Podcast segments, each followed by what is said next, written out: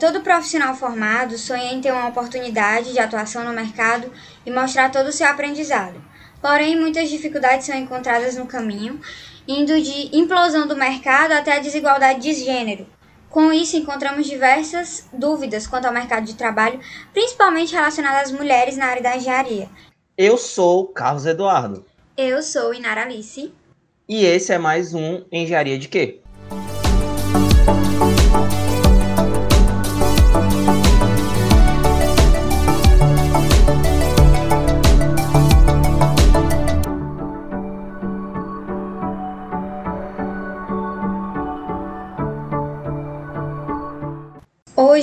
Iremos falar sobre as possibilidades na indústria de alimentos, visando os nossos sonhos e os desafios. Para responder nossas perguntas e nos contar um pouco sobre suas experiências como profissional, convidamos a Lucília Araújo Diniz, que é mestre em Ciência e Tecnologia de Alimentos pela Universidade Federal da Paraíba, especialista em Ciências Ambientais e formada em Engenharia de Alimentos pela Universidade Federal da Paraíba. Mulheres têm que ter algum diferencial profissional? Como é a experiência dentro da indústria alimentícia? Quais são os maiores desafios que podemos enfrentar? Tem dicas que podem ser repassadas para estudantes, como nós que estão começando essa jornada agora. Algumas decisões que, que tomarmos agora determinará como será nosso futuro? Essas e outras perguntas serão respondidas hoje com a nossa convidada ilustre. Oi, pessoal, bom dia. É, eu me chamo Lucília, sou engenheira de alimentos formada aqui pela Universidade Federal da Paraíba, também com mestrado em ciência e tecnologia aqui na, na Universidade, na UFPB, e trabalhei na indústria por mais de 10 anos, onde eu aprendi e desenvolvi a minha bagagem, e estou aqui para contar um pouquinho dessa minha experiência e ajudar vocês a esclarecer o que vocês tiverem de curiosidades.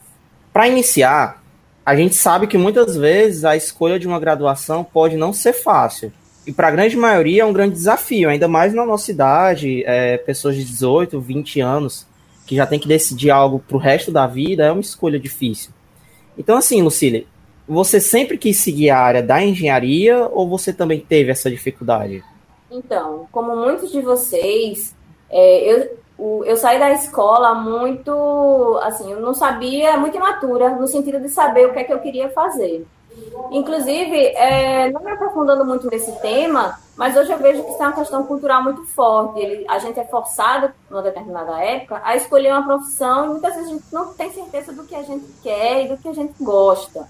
Então é mesmo que uma questão cultural muito arraigada para escolher esses caminhos e às vezes a gente acaba tropeçando. Assim foi comigo. O meu primeiro vestibular na época, eu fiz para arquitetura e urbanismo, cursei um ano e eu tinha uma visão distorcida. Eu pensava que era uma coisa e era outra coisa. Então, aquele, aquela universidade não estava me fazendo feliz. Mas eu sabia que eu queria seguir a área de exatas, eu sabia que eu queria, porque eu gostava, entendia muito. Então, eu fiz, fui conhecer outros cursos e conheci engenharia de alimentos, me interessei, achei interessantíssimo e comecei a cursar e aí fui até o fim, é, com todas as dificuldades que o curso tem, mas ele é um curso, a engenharia de alimentos ele é um curso extremamente plural. Então, eu acho até às vezes que o mercado de trabalho talvez não esteja tão preparado para um profissional tão pluralizado. A gente até vai falar um pouco mais, eu vou falar um pouco mais sobre isso adiante. Então, é um curso que exige muita paciência, muito cuidado, mas que dá uma bagagem muito grande para o profissional. É um curso muito completo. É, só comentando que esse, essa questão de ser mais um, uma questão cultural, esse negócio de que o adolescente já tem que tomar aquela decisão ali, é realmente muito verdade, porque a gente vê hoje nas escolas muitos, muitos adolescentes sendo pressionados por ambas as partes, por todo lado, a escolher um curso. Tipo, 18 anos, você terminou seu ensino médio, já é para entrar na faculdade. Independente de onde seja, você tem que entrar. É realmente uma questão bem delicada muitas vezes nessa fase que vocês estão da vida, o grande, a grande sacada é experimentar. A gente não tem obrigação de saber o que a gente gosta sem experimentar. Então, vale tentar, vale ver. Agora, o que não vale também é desistir de primeira, porque senão não se forma nenhum engenheiro de alimentos. Verdade. Tem que tentar e tem que ver e se informar. Hoje, a gente tem muita informação, e, de fato, é possível fazer informações. E você também pode acertar de primeira, não necessariamente você precisa passar por tantos desafios. Mas informação é tudo. É importante se informar, é importante. E essa ferramenta que a gente está usando aqui é uma fonte de informação. Verdade, uma grande fonte de informação. Continuando, é, além da sua atuação na indústria de alimentos, nós vimos no seu currículo é, especialização em mestrado. Qual a importância de, dessa continuação acadêmica, mesmo os que vão seguir o caminho da indústria? Qual foi essa importância na sua vida? Na indústria de alimentos, quando a gente entra numa indústria, a gente tem uma dinâmica, uma rotina muito intensa. É tudo muito rápido, é tudo. A, a demanda de indústria ela exige muito do profissional. Então, a gente precisa buscar de outras fontes para obter informação de qualidade. Eu, particularmente, sempre tive interesse em continuar estudando, era uma questão pessoal, era da minha natureza esse interesse pela, pela educação contínua, porque conhecimento é poder, conhecimento é tudo. Então, eu tinha muito interesse em estudar, em continuar a universidade, continuar um, um, uma forma de ver, uma forma diferente de ver as coisas. E aí, é, eu tive uma, um diretor industrial, eu passei, na verdade, no mestrado, e aí eu fui conversar com meu diretor industrial, expliquei porque ia demandar um pouco, eu teria que me dividir. E aí ele topou, embarcou nessa ideia, permitiu que eu tivesse uma certa flexibilidade dentro da indústria, o que não é tão comum na época, principalmente. E aí eu fui fazendo mestrado e eu percebo que hoje é, essa ligação academia, né, a universidade e a indústria, ela deve ser cada vez mais coesa. Porque a indústria ela precisa de respostas emergenciais. Tudo é muito rápido que acontece lá. E muitas vezes as soluções criadas elas precisam de um embasamento teórico mais aprofundado. E a academia, né, a universidade, ela pode proporcionar esse estudo mais embasado, mais detalhado, que é, é a característica natural da, da universidade é se informar mais. Então, essa ligação ela é muito proveitosa, tem benfeitoria para todos os lados. Também vejo, às vezes, a, a, a universidade é, detalhando, estudando coisas que talvez não sejam tão práticas no ponto de vista de uma de indústria, de uma rotina é, de produção. Então, essa ligação, essa forma de conhecimento, sempre me foi muito interessante ligar essas duas coisas.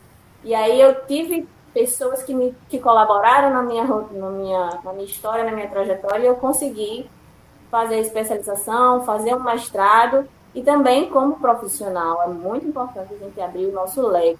Tanto que, devido a essas pós-graduações, eu consegui dar aulas em universidades particulares, eu consegui outros projetos que eu pude me engajar. Então, é, abrir o leque do profissional é algo muito importante. Agora a gente indo mais para um lado um pouco mais pessoal, Cília, você poderia nos contar um pouco sobre alguns dos maiores desafios encontrados na sua jornada, seja na universidade, no mercado de trabalho, comentando isso, como as decisões que tomou durante a sua graduação influenciaram na sua vida profissional atualmente? Então, é, ainda dentro da universidade, o curso de engenharia de alimentos por si só, ele demanda muito trabalho e muita dedicação de quem o faz. Então, durante todo o período, foi, de, foi realmente necessário muita atenção para que eu conseguisse me formar. Mas mesmo assim, é, eu fazia muitos cursos extras ainda na graduação, porque eu comecei a perceber demandas, assim, via questões que às vezes a graduação, o currículo da graduação, ele não abrangia a determinados assuntos que eram considerados importantes. A exemplo, muitas vezes abrangiam, mas de forma muito é, simplista, pelo menos da minha época. Questões como legislação de alimentos, aprofundar em determinados itens, boas práticas de fabricação, planos de APPCC, normas de sistemas de gestão, que é algo extremamente que tem tomado uma, é, um patamar maior, as empresas procuram sistemas de gestão. Eu não tinha visto esses termos da forma como eu vi na área do trabalho, no mercado de trabalho, eu não tinha conhecimento deles ainda na graduação. Então, eu fazia alguns cursos extras para também para incrementar meu currículo, para que ele ficasse mais atrativo na época do meu estágio, para eu conseguir estágio. Então, hoje você tem uma informação de qualidade na internet e, e vale a pena explorar e buscar esses outros campos. Perceber, a gente na graduação, o jovem precisa perceber também já as demandas do mercado. E hoje a gente tem muita facilidade disso por causa das redes sociais, do acesso à internet e tudo mais. Uhum. Então, logo que eu terminei é, a graduação, no final da graduação eu consegui meu estágio. Meu estágio quando eu terminei, eu fui convidada, terminei o estágio, depois me convidaram a trabalhar lá e eu trabalhei na empresa durante 10 anos. E muitas das a maior bagagem que eu construí lá como auditora, como profissional, como liderança, com cursos de formação, isso faz base da minha, isso fez a base da minha do meu conhecimento e do profissional que eu me tornei hoje. Então, o grande desafio é obter conhecimento de qualidade e saber realmente como explorar da melhor forma, como mostrar esse conhecimento da melhor forma quando você tem uma oportunidade. É uma pergunta dentro dessa pergunta, que você disse que era foi necessário fazer pegar conhecimentos extra curriculares da graduação. É, na época foi deve ter sido bastante cansativo, né? Porque a, só a graduação em si já demanda muito da gente, né? Sim. Quando eu estava na graduação, eles, a empresa Júnior, na época, ela disponibilizava cursos, por exemplo, de PPF na prática aos sábados. Então, durante um período todo, sábado tinha, a gente passava a manhã lá, obtendo conhecimento conheci, e entendendo mais essa ferramenta que muitas vezes ela é mostrada como uma parte de uma disciplina. Mas ela é um requisito legal e muitas empresas contratam para que você elabore um manual de boas práticas. Então, ela tem nuances. Isso eu trabalhei durante esse, esse meu período na indústria, eu consegui conhecer, aprofundar, porque isso é a base da base, é legislação, é, é requisito legal. A gente uhum. precisa, não é opcional. Então, eu tinha que fazer um curso para me aprofundar numa questão que era um requisito legal e que fazia toda a diferença. É, você pode nos falar um pouco mais sobre a indústria que você trabalhou e qual a participação de um engenheiro de alimentos dentro dessa indústria? Então, eu trabalhei numa indústria de grande porte aqui no meu estado, que alguns de vocês podem conhecer, que é a Sambras, uma indústria que tem mais de 70 anos no mercado e que tem grandes ícones como o cuscuz São o café São os snacks e pipos, muitos, muitos dos produtos fazem parte da memória sensorial de muitos adultos hoje, quando crianças consumiam. Então, dentro dessa empresa, eu trabalhei na parte de controle de qualidade e de gestão da qualidade. Trabalhei com esses, principalmente com esses dois tópicos. E, assim, por ser uma empresa, uma vasta gama de produtos, eu também tinha, eu tive a oportunidade de trabalhar com uma gama de processos, é, desde processos de extrusão, processos de laminação, processos de é, produção bem diversificados, e isso fez muito bem para o meu lado profissional. É, e aí eu pude também acompanhar nos últimos anos a instalação de um grande moinho de proporções, é, um, maior, um dos maiores moinhos da América Latina. Então, eu vi a empresa crescer, tanto na questão de maquinários, como na questão de gestão da qualidade. Então, eu, é, eu presenciei é, o crescimento de uma indústria, isso foi muito interessante na minha carreira. E eu também pude ver como o engenheiro de alimentos pode participar nessa indústria e fazer e como atuar como realmente engenheiro de alimentos. Lá eles têm um bom hábito de, de contratar engenheiros, então tinha, tinha eu, mas tinha mais outros, meu superior e mais outras pessoas também formadas em engenharia, e era interessante porque éramos de épocas diferentes, mas a gente acabava agregando conhecimentos conversando e discutindo sobre assuntos pertinentes à área. Então, é, foi um, é, uma indústria muito interessante de se conhecer pela extensa gama de processos. Um dos processos, por exemplo, do que eu achava fantástico é o processo de extrusão, que é o que faz a parte dos snacks. Então, é um processo que você acompanha e vê de uma matéria-prima, uma farinha e água virar um, um picos, eu achava aquilo fantástico. E como as, as condições interferiam, como o dia a dia interferia, era tudo muito dinâmico, mas ao mesmo tempo, com o tempo, você vai entendendo e vai participando ativamente é, da rotina da indústria, que ela é extremamente dinâmica. Todos os dias, toda hora, tem alguma coisa nova, tem uma meta nova, tem um desafio diferente e a gente tem que ir se atualizando. Essa parte de processamento é uma parte muito interessante da indústria de alimentos. E assim, vale a pena frisar que assim, o, o trabalho da gente, principalmente na minha área, que era o controle de qualidade, ele só se encerra quando o consumidor consome um produto e ele está de qualidade. Porque ainda tem, assim, eu consumi, eu, eu, eu comprei o meu produto, eu consumi, eu não gostei, eu vou reclamar, então eu vou fazer, eu vou fazer uma ligação, vou reclamar, vou achar diferente, isso volta para a gente e a gente tem que entender por que, que o consumidor não está gostando. Ou também uhum. o que, é que o consumidor está buscando. Lá eles também têm uma área muito forte para encontrar produtos diferentes, desenvolver novos produtos. Então, demandas novas de mercado, como granola, como produtos integrais, como produtos de baixo teor de gordura, isso também você tem que ter uma visão de mercado, entender o que o consumidor quer e buscar esses consumidores. Porque quando você come um pipos, você quer lembrar um salgadinho, seja lá o que for, você quer comer e ele ter o mesmo sabor que você tinha quando tinha 4, 5 anos e levava para a escola. Verdade. Ou melhor ou igual, porque você tem uma memória sensorial daquele produto. Então, se ele tiver pior, você vai dizer: esse produto não é mais como era antigamente, eu não gosto mais. Verdade. Verdade. Muito e verdade.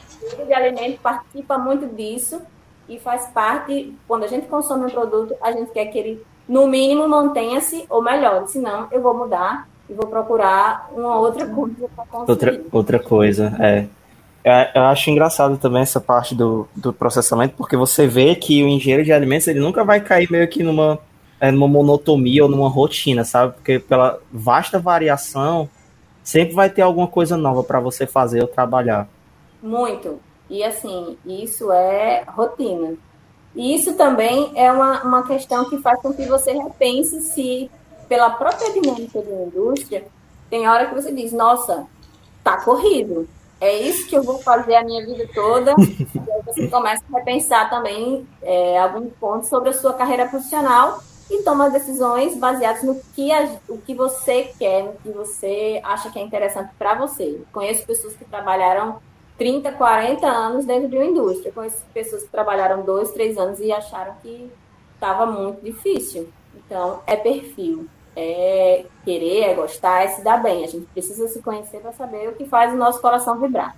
É, quais os grandes desafios dentro de uma indústria de grande porte e como você fez para contorná-los? É, como eu disse, a indústria ela tem uma dinâmica própria, onde o ambiente deve ser muito ágil e as tomadas de decisões são constantes. Então, para isso, você precisa estar tá tomando decisões acertadas no sentido de produtos de maior qualidade e de menor desperdício. Essa própria dinâmica, como eu comentei, ela faz com que alguns profissionais se perguntem se eles estão no caminho certo. Então, os números e as metas dos dias a dia na indústria, muitas vezes, eles requerem muita atenção e dedicação. Estar comprometido com a rotina e entender que muitas vezes a rotina da indústria ela vai 24 horas.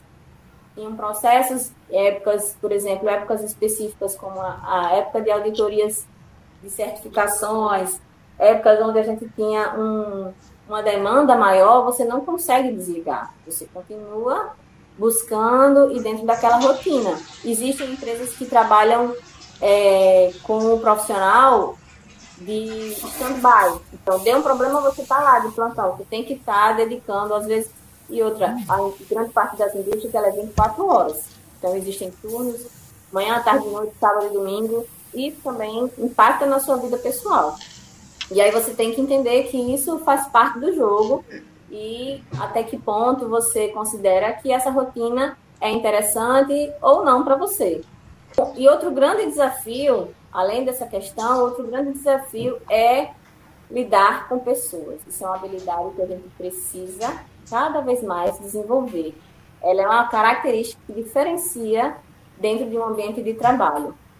Antigamente a gente percebia que um bom profissional era aquele onde os colaboradores eles sentiam até um certo temor, um, um respeito baseado num temor. Hoje isso não funciona mais. E eu, e eu concordo que não deve funcionar. Eu acho que a gente tem que entender as necessidades dos colaboradores e fazer com que cada colaborador entenda seu papel, participe e contribua da melhor forma possível. Isso é um, um, dos, um dos grandes desafios, é a gestão de pessoas.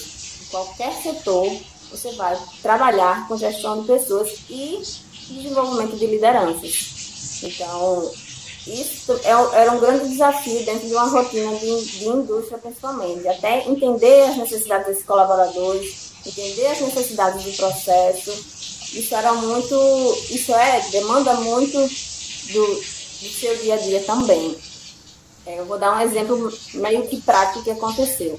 Logo que eu me formei, é, eu trabalhava no controle de qualidade e a gente tem certas, a gente, existe várias várias questões para considerar uma matéria-prima adequada para o processo. E aí um dia eu estava lá, chegou um senhor já com uma idade mais avançada, trabalhava há muitos anos no equipamento, e aí ele chegou para mim e fez, ó, tá ruim. Essa matéria-prima que vocês aprovaram, ela não tá boa. Aí eu entendi que ele dominava o processo, respeitava ele como pessoa dentro de há tanto tempo na empresa, mas eu disse, ó, vamos lá, eu vou pegar uma amostra e vou investigar o que é que aconteceu. Investiguei aquela matéria-prima atendia todos os requisitos, o que a gente já tinha previamente determinado. Aí eu fiz, olha, vamos ver, vamos conversar, vamos investigar. E ele, não, não tá boa, assim e tal. E aí, com, com, assim, com um pouco de bom senso, um pouco de conversa, o que é que eu cheguei à conclusão? A matéria-prima ela estava de boa qualidade, mas ela de fato tinha uma variação. Essa variação a gente até então não tinha requisito, é, a gente não tinha um, um requisito para ela. Ela estava com uma quantidade maior de amido. Era uma farinha de milho e estava com uma quantidade maior de amido. Para o processo dele, ela gerava uma expansão maior. Então ele teria que o quê? Fazer ajustes na máquina não é que o produto não estava ruim, como ele disse, mas a, o produto ela tinha uma variação que a gente permitia que acontecesse, porque cada produto tem que ter uma variação. Então, qual é o grande, qual é o grande desafio? Entender que os colaboradores de base, eles têm um conhecimento muito amplo e do dia a dia, e é válido, e como trazer esse conhecimento para uma questão mais técnica. Nesse caso, a farinha tinha uma quantidade maior de amido, o amido expandiu e se transformava em amilose e amilopectina, dava um produto diferenciado, expandia mais, estava fora dos padrões do que eu queria para o produto final. Aí, ele precisa saber disso? Não, mas o engenheiro, ou o gerente, ou o, quem, quem esteja no nível hierárquico maior, sim. E aí, entendendo isso, aí ele vai tomar a decisão. O, o, supervisor de produção, líder de produção, vai tomar decisão. Ó, você vai alterar os padrões do teu maquinário ou a gente vai procurar um, uma outra matéria-prima que se encaixe exatamente com o que você precisa. E esses são tomadas de decisões de rotina que você toma de forma quase que imediata. Então, esse conhecimento é muito importante de agregar. Você quer aprender alguma coisa, você tem que escutar, entender e buscar o conhecimento. Porque dizer, tá bom ou tá ruim é muito fácil, mas por que tá bom? Por que tá ruim? O que é que aconteceu que uma, um, um, uma matéria-prima que você sabe que está de boa qualidade não está dando resultado positivo? Vamos investigar e vamos conhecer e vamos obter informação de qualidade. A, a grande dica que eu dou é ter conhecimento para poder gerar resultados positivos. Muitas vezes o conhecimento só da graduação ele não é suficiente. Você tem que entender e respeitar a voz daqueles que lidam diariamente com isso, porque eles sabem de questões de uma forma muito mais empírica, provando, testando no dia a dia, do que de uma forma mais teórica. Então, a grande sacada é juntar essas duas informações. É até um ponto que muita gente aperta, até mesmo a Kalena já comentou com a gente uma vez que é, apenas o conhecimento da faculdade muitas vezes não vai ser o suficiente que por ser um conhecimento muito teórico e ainda mais numa área de engenharia, que é uma área muito prática fora da faculdade, apenas o teórico não vai ser muitas vezes o suficiente para a gente. Exatamente, ela tem toda a razão quando ela diz isso. E que a grande pergunta de vocês é o que eu posso fazer para me diferenciar entre outros é conhecimento, é aliar conhecimento, é entender, porque hoje o que a gente vê Muitas vezes a pessoa diz, ah, eu sou formado, então que o meu conhecimento é o maior porque eu passei cinco anos na universidade. Isso já caiu por terra, isso não, não faz sentido. Você tem que entender o que é que você acha que você, recém-formado, vai ter para agregar de uma pessoa que trabalhou com aquilo e viu aquilo crescer e que, por alguma razão, tem um nível de, de assim, um nível de conhecimento, de graduação inferior que o seu, mas tem uma gama de informações e conhecimentos que ele entende, ele pode não saber os porquês, mas eles entendem, eles ajudam muito. Então, quer aprender? Cola numa máquina, cola num colaborador, aprende com aquelas pessoas que têm mais experiência e entende o, até onde vai o, o conhecimento e agrega mais conhecimento para você. Certo. É, atualmente, como você vê os impactos da pandemia na indústria de alimentos? Tanto nas questões de vulnerabilidade social, como na questão da segurança dos alimentos. Então, a pandemia, ela mostra assim, uma variável nunca antes considerada. Nós nunca passamos por um período, isso é uma questão histórica, a gente nunca viveu o que está vivendo. Então, muitos protocolos, eles tiveram que ser desenvolvidos visando a segurança e a saúde dos colaboradores. E mais do que nunca, a conscientização, que é um ponto-chave dentro da indústria, ela se torna uma ferramenta imprescindível. As indústrias inicialmente elas estavam tateando, elas estavam entendendo e buscando ferramentas, assim como nós, né? E assim buscando ferramentas para minimizar os problemas causados pela pandemia. Inclusive, a pandemia ela se mostra coletiva. E a gente já tem dados que corroboram que a gente que as indústrias, assim como outras empresas, elas podem ser consideradas, a vacinação, por exemplo, é um pacto coletivo. Então, a gente já tem alguns levantamentos que falam que ela pode ser questão de admissão ou demissão. Então, essa variável pandemia tem que ser tratada de uma forma de muita atenção muito cuidado com os requisitos de segurança do colaborador. Mas também, por outro lado, ela deve ser tratada como uma forma também de segurança alimentar. O que é que eu quero dizer? Primeiro, vamos deixar bem claro.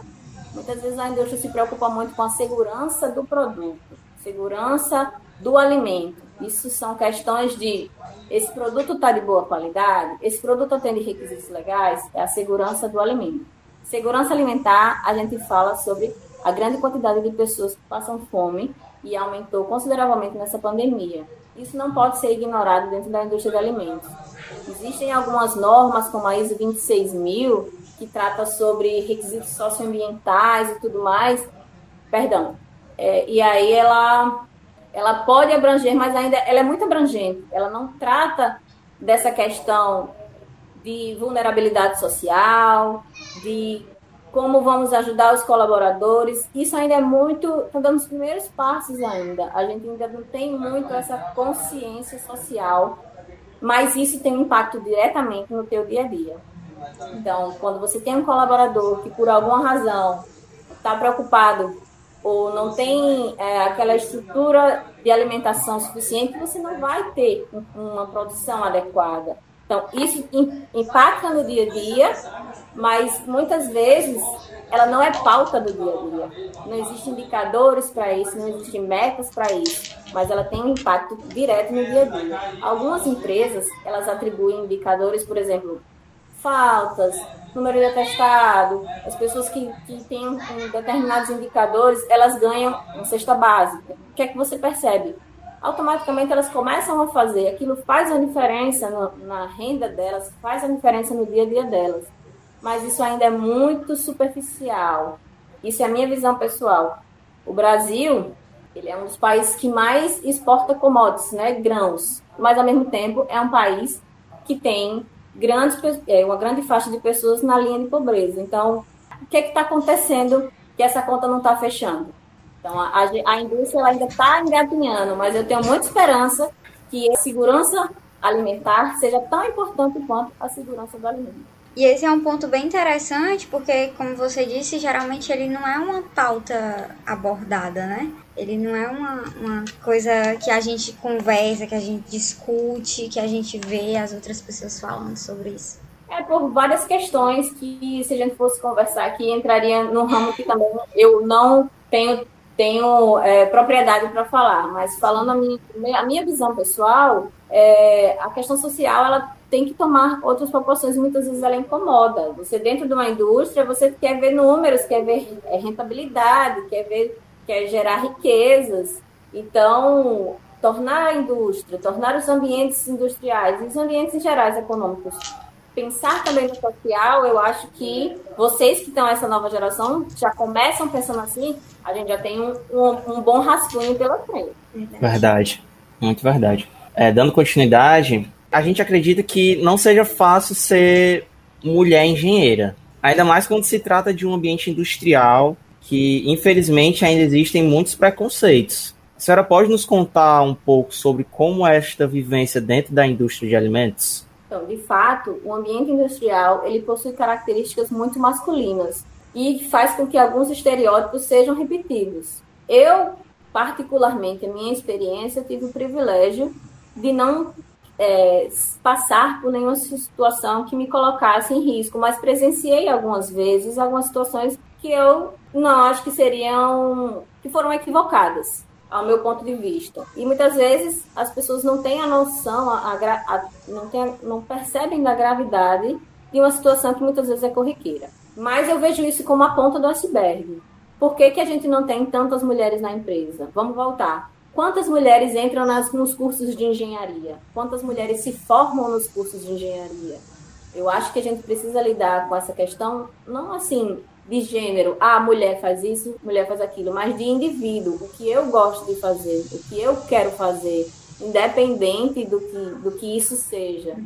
É, mas graças a Deus essa, essa questão está mudando, mais mulheres estão entrando na engenharia, mais mulheres estão se formando, e a minha perspectiva pessoal é que essas mulheres consigam chegar nas pontas, aonde? Nas diretorias, sendo CEOs, sendo grandes, é, grandes tomadas de decisão através das mulheres. Eu, particularmente, trabalhei com mulheres muito expressivas que trabalhavam muitas vezes muito mais do que os homens, porque tinham que falar duas, três vezes para serem ouvidas. Mulheres de gerações anteriores às minhas, com mais experiência. E eu percebia, e de alguma forma que eu olhava e dizia: não faz sentido, essa, essa mulher, ela conhece tudo, por que, que ela tem que mostrar tantas vezes o que ela faz, ou por que, que ela tem que ter um homem para respaldar o que ela faz. Então, isso, por mais, uh, por mais estranho que pareça, ainda, ainda é muito comum, mas está mudando. E aí, é, essa, eu espero que quando essas mulheres tomarem realmente as pontas e tomarem os, os grandes níveis hierárquicos, não só na indústria como em outras instituições, elas possam entender e essa questão da mulher como profissional, e muitas vezes essa, essa ideia de, essa questão cultural que tem, ah, a mulher vai dividir o profissional com a maternidade. Isso não deveria nem ser uma questão. A partir do momento que uma mulher entende isso e faz com que outras não tenham que tomar essa decisão, mas sim dão condições para que ela possa fazer de tudo, a mulher consegue tudo. O meu, a minha utopia é que ela não precisasse tomar esse tipo de decisão. Mas para isso precisam de mulheres que abram caminhos e cheguem e estão chegando com força e o melhor de tudo, mostrando resultados. É isso que faz toda a diferença. Homem, mulher, o que faz toda a diferença é você mostrar um resultado positivo, que aquilo agregue, que aquilo some, que aquilo seja positivo tanto para a empresa quanto para o profissional. Então, há perspectivas de melhora, eu espero que sim. Para estar tá finalizando, né, nosso momento de interação, eu gostaria de saber se você tem alguma dica, alguma orientação para pessoas, né, que assim como nós estão começando a qualificação agora, que é um, um caminho longo, mas um caminho de muito proveito, né? Queria saber se você tem alguma dica, alguma instrução para essas pessoas que estão começando agora.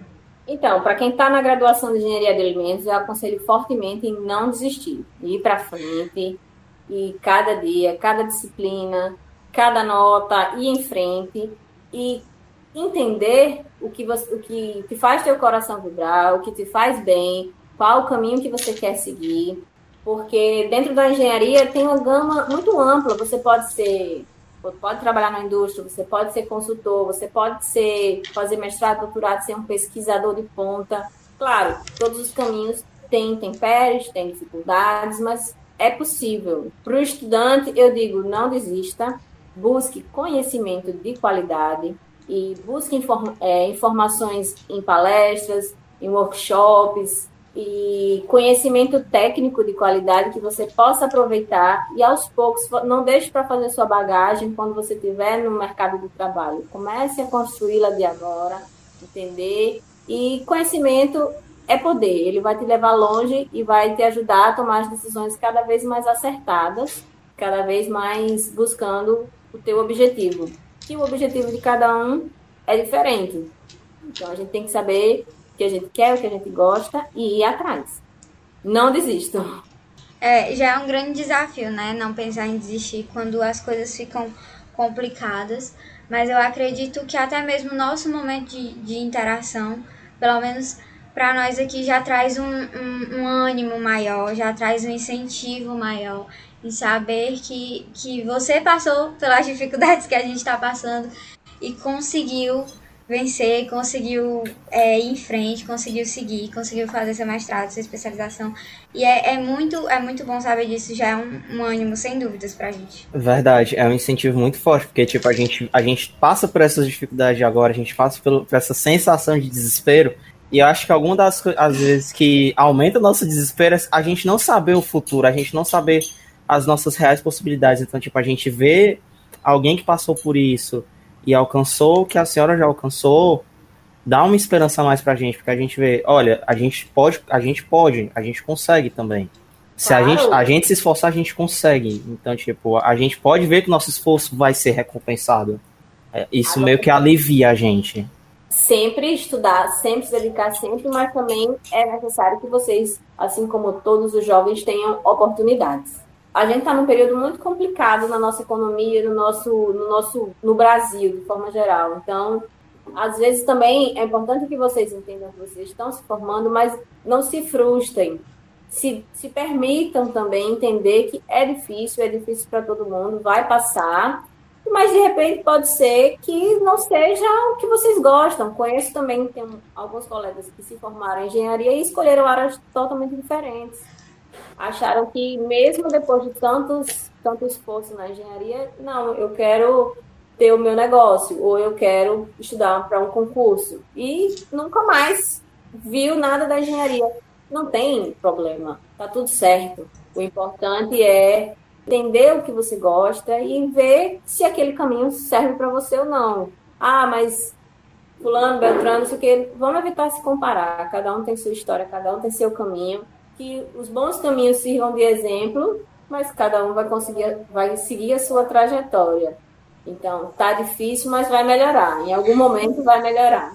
A gente vai estar tá encerrando, tá certo, esse nosso podcast. É, queria agradecer imensamente pela presença da Lucille, pelo tempo que ela disponibilizou para estar tá aqui com a gente respondendo nossas perguntas, certo? É, essa conversa sobre os desafios e sonhos dentro da indústria alimentícia foi incrível de verdade, é, ver a experiência compartilhada da Lucília realmente anima e inspira a gente. Então, mais uma vez, Lucília, muito obrigado por disponibilizar seu tempo, tá certo? Obrigada a vocês pela oportunidade.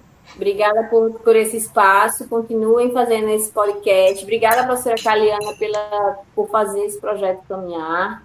E é, é uma fonte de informação riquíssima, não só para vocês que estão aqui comigo, mas para os que querem ouvir, querem, querem nos escutar. Obrigada pela atenção que vocês me deram. Ficamos por aqui e esse foi mais um Engenharia de Quê?